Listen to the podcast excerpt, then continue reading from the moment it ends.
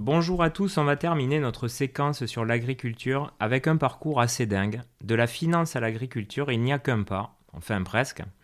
Aujourd'hui, je reçois Julien de Cléda qui va nous raconter sa trajectoire atypique. Analyste dans un fonds d'investissement, créateur d'une start-up, puis meunier apiculteur. C'est l'histoire qu'on va vous raconter dans ce 52e épisode. Salut Julien. Salut, merci de donner la parole aux agriculteurs. Bah déjà, merci d'être venu jusqu'à moi, parce que je sais que tu as fait pas mal de routes. ouais, je suis pas très loin de Paris, une heure et demie en théorie. Mais là, ça a mis un peu plus de temps. Donc merci en tout cas euh, d'être là. Euh, moi, ça me tenait à cœur justement de faire euh, ben, un numéro spécial sur l'agriculture. Et ce qui est cool, c'est qu'on a pu parler avec pas mal d'éleveurs. Et toi, tu as un profil un peu différent, donc ça m'intéressait qu'on en parle. mais avant, euh, comme toujours, pour comprendre notre invité, c'est la tradition, on parle de l'enfance. Est-ce que tu peux me raconter, toi, dans quel contexte tu t'es construit? Alors moi, je suis... Euh, donc on est deux, j'ai une sœur que j'adore. Je viens de parents qui sont ingénieurs et j'ai grandi en banlieue parisienne, à Palaiseau, sur le plateau de Saclay. Donc a priori, rien à voir avec l'agriculture. Par contre, j'avais une maison de campagne, c'est ça qui fait tout le, tout le lien. Euh, une maison de campagne donc à côté de Gien dans le Loiret et c'est là où je passais euh, tous mes week-ends, toutes mes vacances d'enfance et c'est là où gamin bah, je, je rêvais là-bas. Tu gambadais? Je gambadais, je jouais, euh, voilà c'était vraiment un lieu de liberté incroyable. Et quand même j'ai une famille un petit peu particulière parce que du côté de mon père du côté de ma mère c'est quand même pas du tout les mêmes mondes. Du côté de mon père c'est plutôt une petite noblesse et du côté de ma mère c'est des familles paysannes roturière. Et dans les deux cas, si tu veux, il y, a le, il y a le lien avec la terre, qui est des gens qui la travaillaient, et des gens qui la possédaient. Mais dans les deux cas, j'ai eu beaucoup d'amour pour cette terre-là. Donc je pense que ça a joué sur, sur la suite. Est-ce que tu avais des rêves euh, quand tu étais petit, ou même un peu plus grand? Euh, bon, Quand j'étais petit, je voulais absolument faire une réserve naturelle dans cette maison de campagne. Je rêvais qu'il y ait plein d'animaux. Euh, et en quelque part, j'y travaille. Euh, aujourd'hui, on a des objectifs dans la ferme qui ne sont pas que des objectifs euh, financiers. Il y a des objectifs notamment en termes de biodiversité. Et on s'est mis la barre assez haute. On voudrait avoir euh, la même biodiversité que dans une réserve naturelle. Donc on, voilà, on travaille sur ça tous les, tous les jours et tous les ans on compte les oiseaux, les insectes, etc. On va revenir sur ton histoire euh, assez géniale, justement, sur cette propriété, enfin, sur, ce domaine. Mais d'abord, on va, on va parler du début de ta carrière. Euh, donc, toi, tu démarres par une prépa, euh, donc parcours assez classique, école de commerce. Et puis, tu vas rejoindre le monde de l'investissement. pourquoi ce choix, en fait? Comment t'en es arrivé là?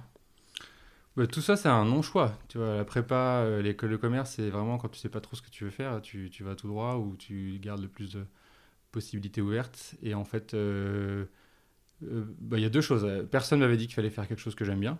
On m'avait dit qu'il fallait faire des choses où j'étais doué ou des choses où on pouvait gagner de l'argent. C'est ça qu'on m'avait dit pendant mon parcours. Euh, et après, je pense qu'il y avait ce problème de valeur. Vu que j'avais pas mes propres valeurs, la valeur de la société de base c'était l'argent, et du coup j'avais choisi un métier où j'allais gagner de l'argent. Hmm. tu vois, je pense que il y a des trucs bêtes, hein, mais euh, si, si les femmes de commencer à trouver ça sexy, que, qu'on soit paysan ou qu'on s'occupe de la biodiversité, je pense qu'il y aurait beaucoup plus d'hommes qui font ça. Donc tout le monde a son rôle à jouer. Euh, voilà. Bon, il y a l'amour est dans le pré quand même, hein, où on voit que ça, ça suscite de plus en plus de, vocations. Euh, mais d'ailleurs, justement, quand on a préparé cette interview, la première fois qu'on s'est parlé, tu m'as dit clairement, rapidement, je me suis pas trop senti à ma place.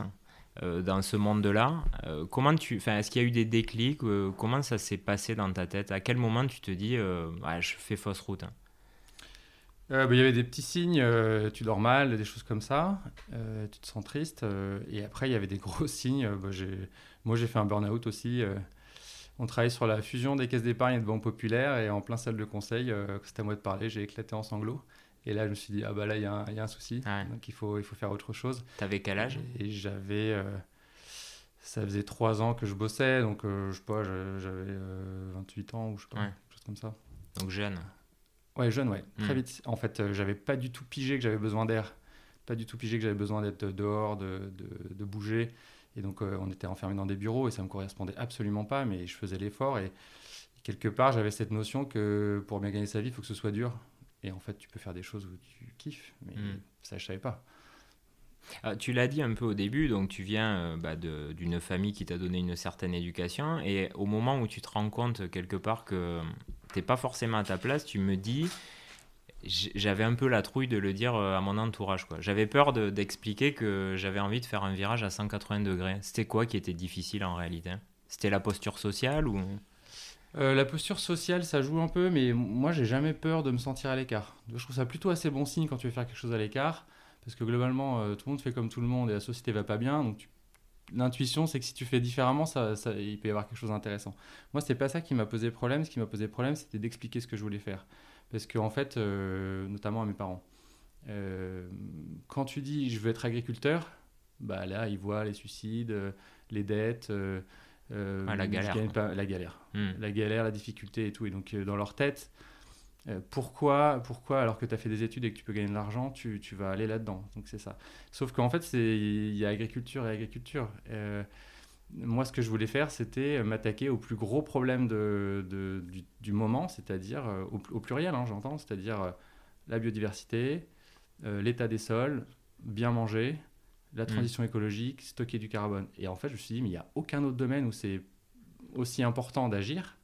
Et donc, je pense qu'il faut mettre les meilleurs cerveaux, les gens les plus motivés, les gens les plus courageux sur ces sujets et pas les laisser à part comme ça, parce que tu peux juste cultiver bêtement. Mais après, si tu veux le faire bien, bah, il faut des notions de biologie, des notions d'écologie, des notions de pédologie, euh, des notions de chimie. Euh, enfin, c'est incroyablement complexe. Le sol est incroyablement complexe, la nature.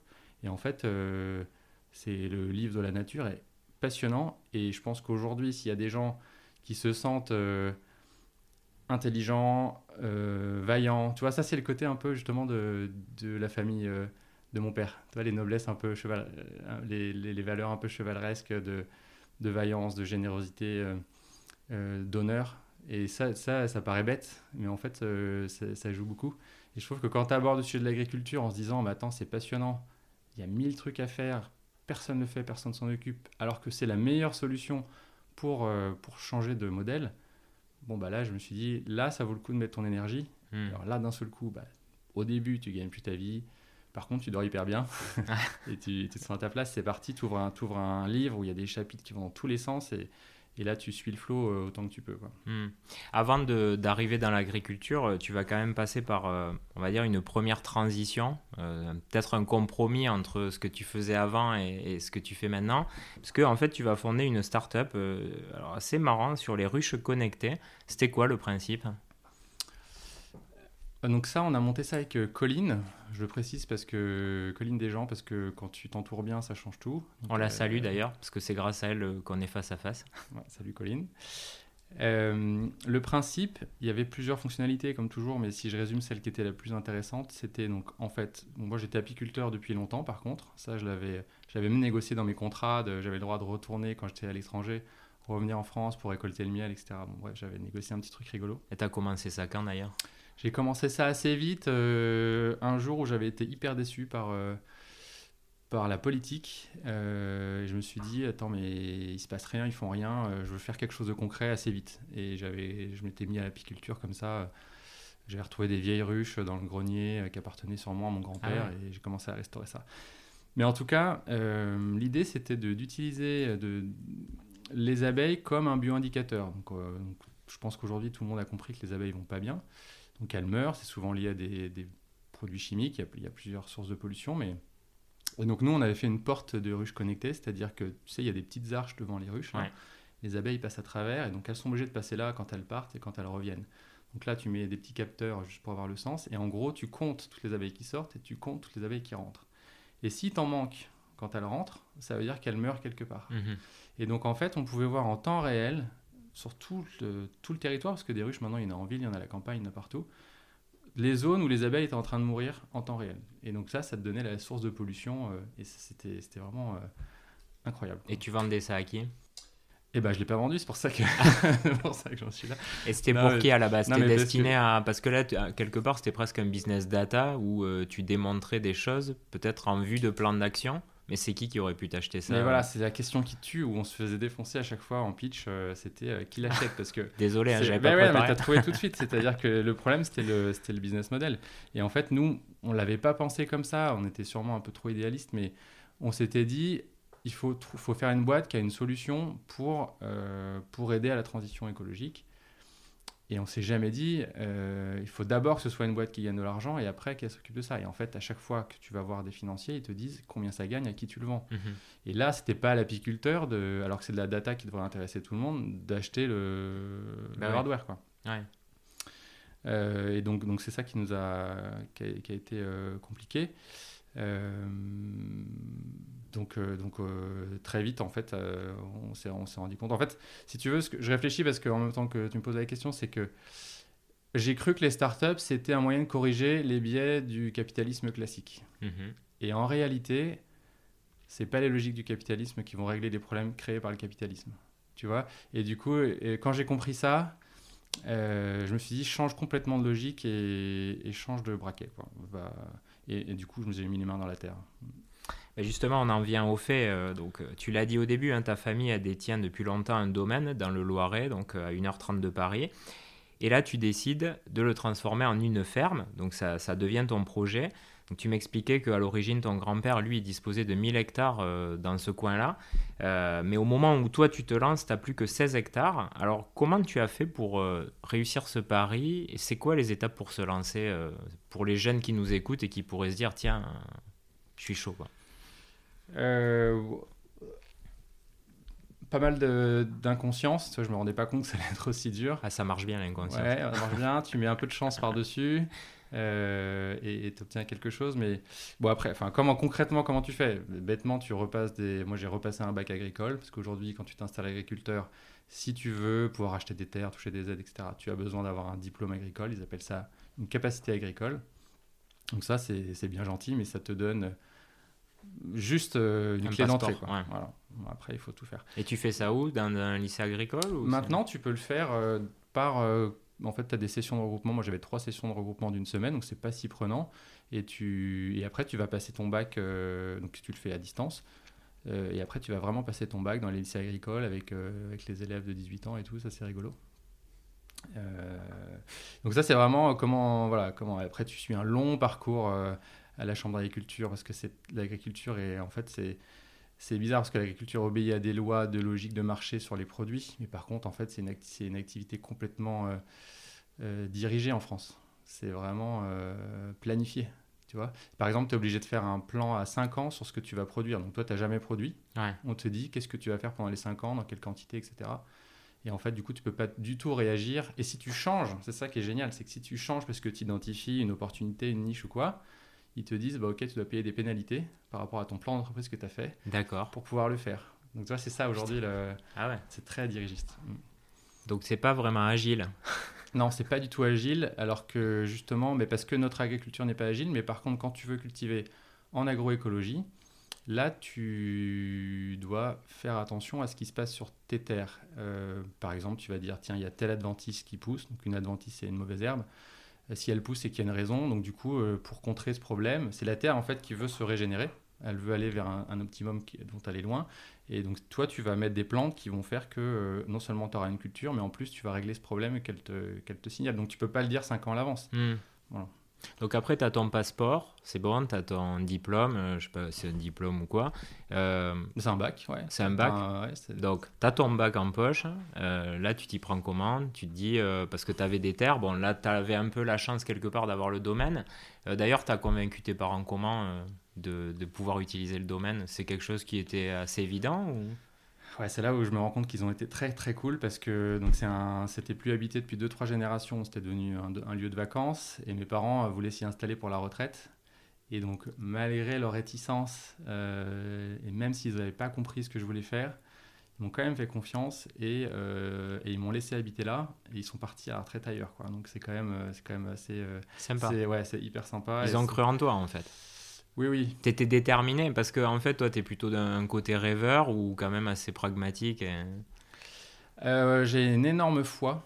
Donc, euh, tu vois, ce projet, je, le sentais. euh, Donc, j'avais vraiment même pas envisagé le- que ça puisse ne pas marcher. Donc, je pense qu'ils l'ont ressenti, ça. Et après, mon père m'a toujours dit bah, c'est à toi de t'occuper de ce domaine quand tu seras grand. Quelque part, ça te met la pression. C'est un domaine de famille depuis le 18e. C'est jamais sorti de la famille. Si c'est toi qui qui fait que ça sort de que c'est vendu ou quoi, bah, tu as une responsabilité, tu as un poids. Donc soit tu gagnes beaucoup d'argent, tu vis dans les villes et puis tu, tu fais des travaux à distance, soit tu t'y installes, mais tu peux pas faire des tu peux pas faire des réorgs de banque. moi, j'habite à Gien, il y a 15 000 habitants. Il n'y a pas ça, donc il faut faire autrement. Donc je pense qu'il s'est dit, je lui ai dit de faire ça, il le fait à sa manière, et donc, donc et puis ma mère, elle je lui dis ah, bah, demain je vais construire une fusée pour aller sur la Lune, euh, comment je peux t'aider euh, C'est génial. tu vois euh. Et du coup, alors, le premier jour, tu arrives là-bas, enfin, c'est habitable, tu dois, déjà, tu dois refaire des travaux. Enfin, comment ça se passe en fait? Parce que, quand même, quand tu prends une décision, la transition, elle s'opère vite. Comment ça se passe? Euh, tu... Il y a énormément de travaux à faire, il y a une dizaine de bâtiments, là j'ai refait déjà deux toitures, euh, avec l'aide de mes parents aussi, mais en tout cas il y avait le chauffage, c'est inchauffable. Il faut être bricoleur quand même un peu. Ouais, il faut être bricoleur, mais tu peux le devenir, ça, ça, ça va. Moi je sais pas. Hein. Si, si, tu... quand t'as froid, tu trouves la solution pour avoir moins froid. Euh, mais en même temps c'était habitable, je suis rentré en été, en été c'est génial, tu t'installes. Euh, mais par contre, il faut. En fait, une ferme, c'est déjà énormément d'investissement. Et ça, tu as beau te dire que tu vas cultiver euh, différemment, tu es obligé euh, d'avoir des tracteurs. Même si là, on commence un peu à s'amuser avec les chevaux. je te raconterai peut-être après. Euh, tu es obligé d'avoir des tracteurs, tu es obligé d'avoir des cellules de stockage, es obligé. Donc nous, on, est, on a un moulin, enfin, tu es obligé de construire plein de choses. Il faut un gros budget pour se lancer dans une ferme. Grosso modo, euh, parce que j'avais 16 hectares, donc j'ai racheté des terres aussi, euh, il a fallu mettre un million. D'accord. Et tu les as trouvés comment? Eh ben, je les ai trouvés, euh, c'est ça qui est rigolo, c'est que bah, j'ai mis toutes mes économies dedans, jusqu'à mon dernier livret A, dernier euro. donc c'est la première fois de ma vie où tu te dis, il n'y a, plus de backup, c'est fini. Je, tu vis des situations où tu, tu veux payer, il n'y a plus aucune carte qui marche et tout. Enfin, c'est ça. Euh, et après, bah, c'est marrant parce que c'est vrai que je venais pas de ce monde-là. On était dans la finance, euh, les startups et tout. Et en fait, euh, je suis allé au Crédit Agricole. Tu vois, j'ai fait un prêt classique. D'accord. Et en fait, j'ai trouvé des gens en face de moi très compétents sur ces sujets et bien organisés qui m'ont accompagné. Et c'est vrai que je m'y attendais pas. Et voilà. Ah ouais, parce que c'est vrai que quand tu pars un peu, enfin, quand tu viens pas forcément du sérail, que tu n'es pas d'une famille d'agriculteurs, etc., euh, j'imagine que quand tu passes euh, la porte de la banque, euh, tu te dis, c'est quoi mais la probabilité qu'on me fasse confiance C'est vrai, d'autant quand tu veux faire de l'agriculture, quand tu veux faire de l'agriculture bio et que tu viens pas du. Tu es hors cadre familial, ils appellent ça. C'est compliqué. Nous, par exemple, en région centre, il y a à peu près 4% des terres en bio, donc c'est déjà tout petit c'est ça marche pas bien, c'est compliqué comme en ce moment le, bio. Et donc effectivement, la, banque, euh, elle peut te poser des questions comme ça. Après, quand tu achètes de la terre, euh, c'est une valeur qui disparaît jamais. D'ailleurs, j'ai monté un GFA, donc un groupement foncier agricole, avec des copains qui, eux, m'ont aidé à investir. C'est-à-dire, je leur ai dit, tu as de l'argent en action, en je sais pas quoi, euh, est-ce que tu veux avoir une partie de ton capital en, en foncier? Et ça, c'est assez dur d'avoir l'opportunité d'acheter de, de la terre, parce que justement, c'est vendu que aux agriculteurs quasiment. Euh, donc ils m'ont dit bah oui super, euh, ça diversifie, c'est bien, valeur sûre. Euh, donc les copains m'ont pas mal aidé là-dessus. Aujourd'hui tu disposes de 137 hectares, donc tu as multiplié par 10 à peu près ton domaine. Donc tu es meunier et apiculteur. c'est quoi le métier de meunier pour les jeunes qui nous écoutent et qui connaissent pas? Ouais, alors je suis paysan meunier. Donc paysan meunier, ça veut dire que donc meunier tu fais de la farine et paysan meunier, ça veut dire que tu fais de la farine, donc tu mous tes propres céréales celle que tu as cultivée toi-même. Donc euh, il y a déjà faut déjà savoir cultiver et après il faut savoir euh, transformer. Euh, et après apiculteur, bah, c'est une activité qui est, un petit peu à part. C'est une petite activité. Il y a une vingtaine de, ruches. c'est par passion et puis pour veiller à ce que tout aille bien. en fait, quand tu cultives en agroécologie, on fait par exemple des cultures sous, couvert, c'est-à-dire euh, ton sol est toujours couvert par quelque chose, donc c'est souvent du trèfle ou de la luzerne. Et quand tu fais un champ de blé normal, euh, pour une abeille c'est un désert, donc les, céréales c'est autogame, donc ça n'a pas besoin d'insectes pour se, pour se polliniser, contrairement aux fruits et aux légumes. Mmh. Donc c'est des déserts en fait pour les abeilles. Par contre quand tu cultives sur des fleurs, donc du trèfle, de la luzerne, etc., ben, d'un seul coup pour les abeilles c'est génial. Et en fait du coup elles vont très très bien les abeilles parce que déjà on remet des haies chaque année et puis il y a ces, ces céréales sur, sur des fleurs si on prend une journée euh, classique, c'est quoi euh, ton quotidien euh, Qu'est-ce que tu fais Tu te lèves à quelle heure ouais, C'est des journées. donc, faut tout le temps que le moulin tourne. C'est des moulins, c'est d'ailleurs qui sont fabriqués dans, dans le sud-ouest, à Carcassonne. c'est ça que j'aime bien aussi dans, le, dans ce métier-là, c'est que tu peux connaître tous tes fournisseurs et tu connais, nous on vend autour de nous. Donc, par exemple, quand tu vends au lycée du coin et tout. Donc, en fait, tu as une relation avec tes machines et avec tes clients et avec ce que tu produis qui est complètement différente de si tu envoyais ta production, je sais pas, par cargo en Afrique du Nord. Donc tu fais hyper gaffe à ce que tu fais. Mais en tout cas, la base de ta journée, c'est que le moulin tourne.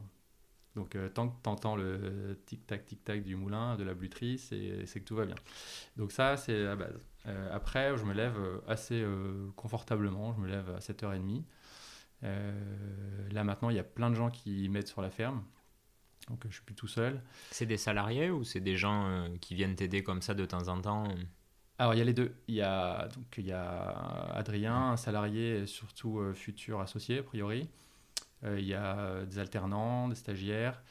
Il y a énormément de bénévoles. Ça, j'ai jamais réussi à me l'expliquer, mais c'est une chance incroyable. On a, toutes les semaines, on a des bénévoles qui passent pour. Euh, du coin ou des gens qui viennent même en villégiature Les deux. Les deux. D'accord, c'est marrant ça. C'est marrant. En plus, je, suis inscrit sur rien, pas des sites de woofing, rien du tout. Et il y a énormément de gens qui passent. Ça, c'est beaucoup de chance. Euh, tu vois, nous, on multiplie des variétés anciennes de blé. Donc, c'est vraiment notre truc. Donc, on a, on a une cinquantaine de variétés de blé anciens et du coup il faut les donc c'est des semences qui sont hors catalogue officiel donc elles sont interdites à la vente en France. D'accord. Donc euh, pour plein de raisons et en tout cas donc pour les multiplier il faut un partenariat de recherche donc tu, tu demandes on travaille avec l'INRA du Moulon et il y a quelque part à Clermont-Ferrand des gens qui ont gardé euh, des blés euh, qu'on appelle anciens ou population qui datent en tout cas d'avant la période de la guerre où le gouvernement avait dit bah il faut nourrir les gens donc euh, pour nourrir les gens, il faut mettre que les blés très productifs. Et voilà ce que vous avez le droit, vous, agriculteurs, de cultiver. Tous vos blés de pays, là, vous les mettez, euh, ça disparaît. D'accord. Et en fait, tu as quand même quelques chercheurs qui se sont dit, mais attends, euh, parce que là-bas, il y a 16 000 variétés de blé. Donc, tu vois, c'est infini. Quoi. Et donc, il y a des chercheurs qui se sont dit, ce serait dommage de perdre cette biodiversité. Donc, ils ont, à Clermont-Ferrand, il y a des frigos qui conservent ces graines. Et puis aussi, les recultivent, parce que c'est des collections vivantes. Où tu peux demander, sauf qu'ils te les donnent par 5 grammes. Donc euh, ça te fait 100 graines. Donc avant de faire un champ, euh, toi, il faut les multiplier à la main. Et c'est là où il y a pas mal de bénévoles qui, euh, qui viennent t'aider à semer à la main, qui viennent récolter à la main, etc. Et en gros, toi, ça fait depuis combien de temps là que tu t'es lancé? Officiellement, je me suis installé en 2018. J'ai commencé à cultiver en 2019. Bah, bravo, hein, mais l'idée là de d'aller sur des variétés de blé euh, différentes, c'était quelque chose que tu avais euh, déjà en projet au tout début ou c'est c'est en connaissant un peu le métier que tu t'es dit tiens, euh, c'est quand même hyper intéressant. quand je suis rentré, donc mon dernier poste était aux Antilles. Quand je suis rentré à l'été 2018, je suis tombé sur Bernard Renault, qui est d'une association qui s'appelle Graines de Noé. Et en fait, il faisait des mini parcelles, donc des micro parcelles, on appelle ça, de variétés de blé ancien. Et c'était magnifique franchement, tu te dis, mais euh, aujourd'hui, les champs sont vraiment tristes. Et là, tu avais des couleurs. Donc, euh, d'ailleurs, souvent, ils portent le nom de la couleur, euh, le rouge de Bordeaux, un gros bleu, etc. Il y avait des formes, des couleurs, des, des, odeurs. Enfin, c'était absolument génial. Et tu peux avoir du blé bleu? En fait, quand ça passe au printemps, tu as des reflets effectivement sur les, sur les épis. Après, quand c'est mûr, tout devient un peu de la même couleur. Mais oui, il y a des, as des, as des rouges, du bleu, c'est très très beau. Et en fait, personne ne les a vus. Quoi. Et d'ailleurs, c'est des blés qui sont euh, très hauts, à peu près, à peu près ma taille. Donc, euh, ça fait euh, ouais, entre 1m50 et 1m80 en fonction des variétés. Et, et donc, je, quand j'ai vu ça, je me suis dit, c'est génial. Et c'est génial aussi, s'il y a des gens qui veulent se lancer en agriculture, en bio, ce qui, justement, leur taille fait que c'est un atout parce qu'ils sont ultra compétitifs contre toutes les adventices, les mauvaises herbes. Donc si au début tu as des pratiques qui font que tes champs sont sales, surtout quand tu prends un champ conventionnel et que tu le mets en bio, eh ben, ton champ il va exprimer euh, beaucoup de mécontentement d'avoir eu toute cette chimie qui le désherbait, et donc tu vas te retrouver avec plein de, plein de choses que tu veux pas. Et en fait, ces blés-là, ils, sont, ils ont besoin de rien, ils poussent plus vite, plus haut, plus fort que, que toutes les mauvaises herbes, et donc du coup, tu peux quand même cultiver euh, confortablement euh, grâce à ça. Quoi. Ah, super intéressant. Bon, on a donc tu cultives, tu transformes et tu vends. Donc tu viens souvent à la capitale pour rencontrer les boulangers à qui tu vends ta farine. Euh, est-ce que tu fais uniquement de la vente directe euh, ou est-ce que tu passes par des coopératives? En fait, ça se passe comment le circuit de, commercialisation? Bah, Globalement, euh, si tu vends aux coopératives ton grain, c'est très difficile de gagner ta vie. si tu... Donc nous, on vend tout en direct, sauf on a des revendeurs, enfin on a des biocopes pour des petits sacs après qui vont aux particuliers, donc 1 ou 5 kilos. Mais sinon, le gros, c'est les boulangers, donc on vend en direct. Donc c'est vrai qu'on vient souvent à Paris. Euh, et, comme tu as plusieurs variétés, est-ce que c'est des choses justement qui sont très recherchées? Enfin, c'est des choses très particulières, j'imagine, donc euh, peut-être avec des prix de vente supérieurs. Euh, enfin, c'est un vrai choix de niche ou finalement c'est à peu près dans les mêmes tarifs que du blé classique Non, c'est un vrai choix de niche qu'on vend plus cher. D'accord. Ouais, c'est vrai. Tu... Il y a des boulangers qui cherchent du goût. Tu vois, on avait fait un gros travail en France sur le vin avec des notions de cépage et de terroir, avec des AOC, etc. Euh, on dit qu'on est le pays du, vin et du pain. Et il n'y a aucune raison qu'on mange le même pain à Paris, Lille et Marseille. Ce C'est pas le même terroir, c'est pas le même climat. Et en fait, on fait euh, comme les pays, euh, comme les Américains, comme en Afrique du Sud, comme les Australiens, on fait des grandes étendues de céréales, c'est tous les mêmes. Et surtout, le choix des céréales est fait. Aujourd'hui, quand tu es agriculteur, tu, gagnes ta vie en fonction du poids de, de, ce que tu récoltes, donc de ton rendement. Jamais de la vie, on va te dire euh, est-ce que c'est bon pour la santé, est-ce qu'il y a des minéraux, est-ce qu'il y a des vitamines. Hmm. C'est pas ça qui te paye. Donc en fait, on fait des blés qui sont sur des critères qui sont pas vraiment intéressants sur, euh, sur la santé ou sur le goût. Et nous, on est quand même le pays du terroir et du goût. Donc il n'y a aucune raison qu'il n'y ait pas des cépages de. Donc, a... En blé, c'est des variétés. Mais que, y a... donc aujourd'hui, il y a des boulangers qui travaillent ces notions de goût, de, de... qui rapprochent du terroir. Et tu peux avoir des pains. Aujourd'hui, ça me fait plaisir de voir dans des boulangeries un pain qui va s'appeler Corazan, qui va s'appeler Poulard, qui va s'appeler Rouge de Bordeaux, comme la variété de blé, et qui va avoir un goût différent, que tu vas utiliser à une occasion différente de, l'un de l'autre. Mais, euh, mais ça, quelque part, tu peux le faire, la vente directe, que si tu transformes, parce que il y a quand même beaucoup de gens qui cultivent, mais après qui vendent directement aux coopératives. Enfin, toi, finalement, tu as intégré la totalité de la chaîne. mais tu es mort si tu, si tu vends... Euh, en fait, en tout cas, tu peux pas faire ces blés-là parce qu'ils ont un potentiel de rendement qui est minime. On est donc en, agriculture, on parle en quinto hectare. Donc ça fait en 25-30 quinto hectares, c'est-à-dire 2 tonnes et demie, 3 tonnes par hectare. Quand mes voisins, ils vont faire 6 euh, tonnes hectare. Et quand dans la Beauce ou euh, en Champagne-Crieuse, ils vont faire 100 euh, tonnes hectare. 100, 100 quinto hectare, donc 10 tonnes hectare. donc en fait, ces blés-là n'existeraient plus si on n'était que sur un système productiviste, ça c'est sûr. donc vendre à la COP, déjà, il ne faut pas faire ces blés-là. Euh, et après, effectivement, si tu veux, faut remonter la chaîne de valeur pour euh, gagner un petit peu ta vie. Hmm. Donc, euh, tu vends, tu vends du blé, tu gagnes 1, tu vends du blé bio, tu gagnes 2, tu vends de la farine, tu gagnes 5, tu vends du pain, tu gagnes 10. Donc après, il y a des gens qui sont paysans, meuniers, boulangers. Mais là, c'est trois métiers en un, c'est très courageux. Ouais. bravo. Déjà, déjà c'est très courageux d'avoir fait tous tes métiers à toi, parce que ça, ça, je pense que ça occupe bien tes journées. Quoi. Bah, je me verrais pas en rajouter un, ouais. c'est clair. Alors justement, on va parler de ta, de ta vie personnelle aussi euh, qui a changé, puisque tu me disais, j'ai rencontré ma femme euh, grâce à ce changement de vie.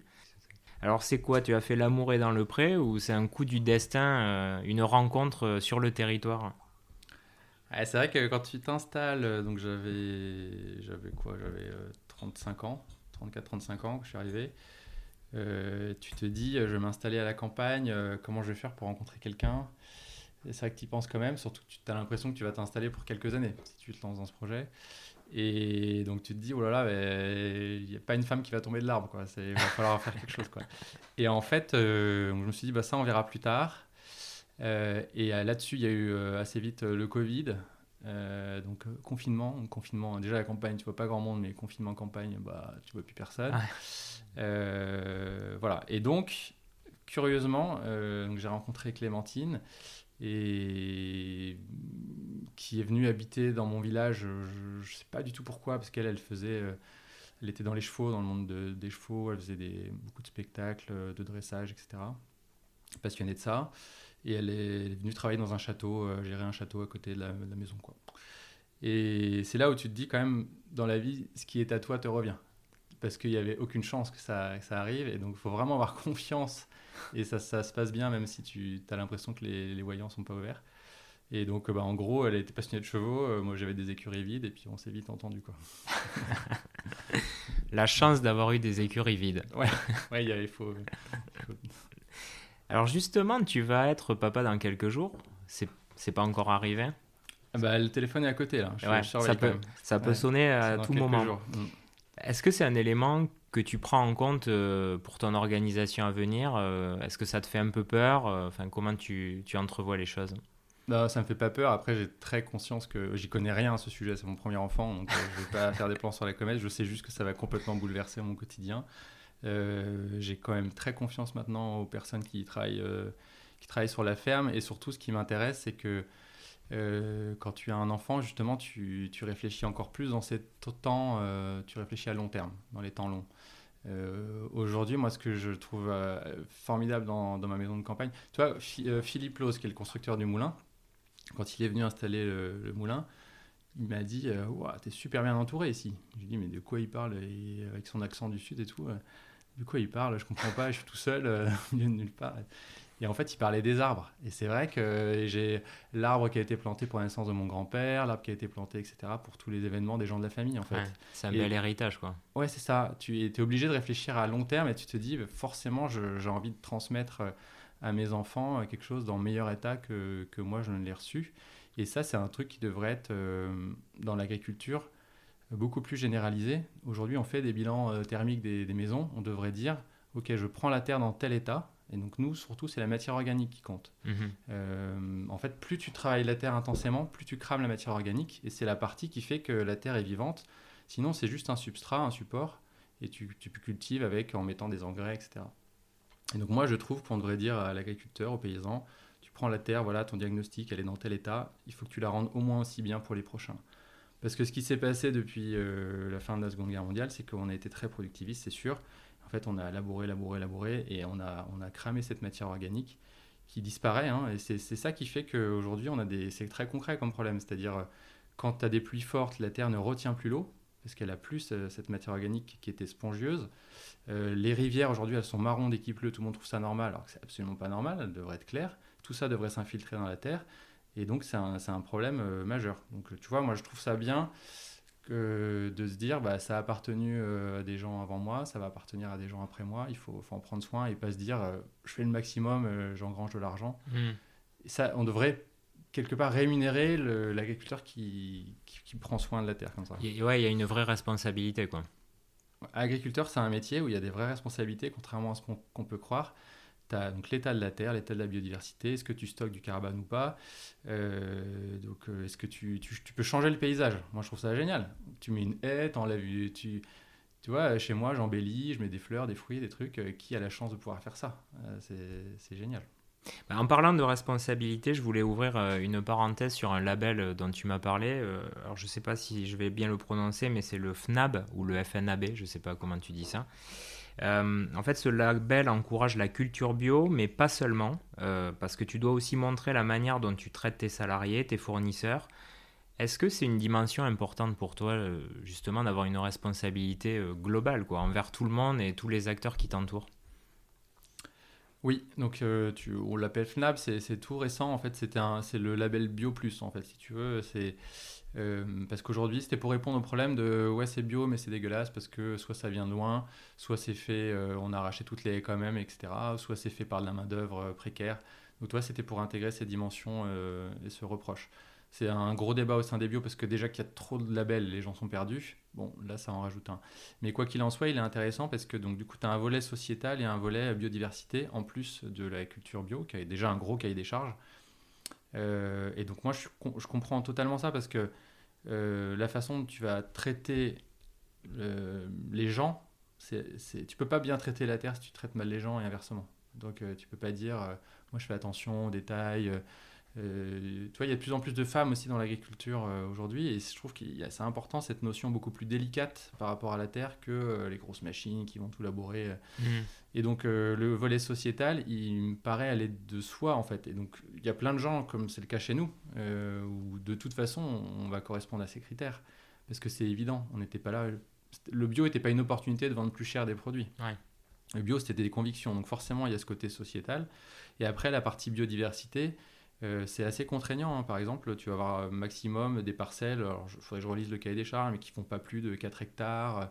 Parce qu'aujourd'hui, tu peux faire du bio sur des parcelles sans haies qui font 100 hectares. Mmh. Et bah, tu te dis, bah ouais, mais pour le vivant, c'est pas, pas super. Mmh. Donc, ça, c'est un label qui, qui, est intéressant et je trouve qu'il est, est, systémique et qui, qui est logique. Honnêtement, c'est vraiment passionnant. Hein. Je pourrais t'écouter des heures euh, parler de ces sujets-là, mais on arrive euh, presque déjà à la fin et je demande toujours à mes invités, euh, et toi particulièrement, parce que tu as fait quand même des choix forts, des choix courageux, donc tu avais probablement beaucoup de détermination, mais Si aujourd'hui tu devais parler aux jeunes qui nous écoutent et qui sont un peu paumés ou qui ont des rêves mais qui ont un peu peur de ne pas y arriver, tu leur dirais quoi à ces jeunes-là? Alors déjà, ce qui est génial en agriculture, c'est que tu es jeune très longtemps. Donc on parle de jeune agriculteur jusqu'à 40 ans. moi, je suis jeune agriculteur. Donc euh, c'est jeune, voilà. Et Contrairement à l'entreprise où tu es déjà senior. c'est ça. Donc là, tu t'installes aujourd'hui avant tes 40 ans, tu es jeune agriculteur. Donc voilà, tu peux c'est déjà un bon point. Après, je pense qu'il faut pas hésiter à se perdre en fait. C'est-à-dire, euh, tu es à l'habitude de choses, euh, bah, il faut essayer des chemins de traverse, les chemins noirs. Là, tu, tu, y vas. Et puis, si vraiment tu te perds et que c'est. Souvent, tu... en fait, il y a des liens entre tous les sujets. Moi, c'est ça que j'ai trouvé. entre J'ai passé par les télécoms, la banque, l'agriculture. Et en fait, y a, tout se relie au bout d'un moment. Et donc, il faut essayer, il faut prendre un petit peu de risque. Euh, quand tu n'as pas encore d'enfant, c'est pas très grave. Tu, manges un peu, tu manges des pâtes euh, pendant 2-3 mois. Bon. Euh, en tout cas, se perdre. Et si jamais vraiment c'est trop long ce passage, tu trouves pas, moi ce que j'ai fait, c'est que je suis retourné aux sources. Quand tu sais pas où tu vas, bah, tu, reviens d'où tu, tu viens. Et moi, c'était cette maison-là qui m'a beaucoup aidé. Et après, vraiment bien s'entourer sur la ferme, j'ai Adrien, il est incroyable. Sur la start-up, il y avait Colin qui était incroyable. Ces gens-là, ils m'ont porté, euh, c'est vraiment fou.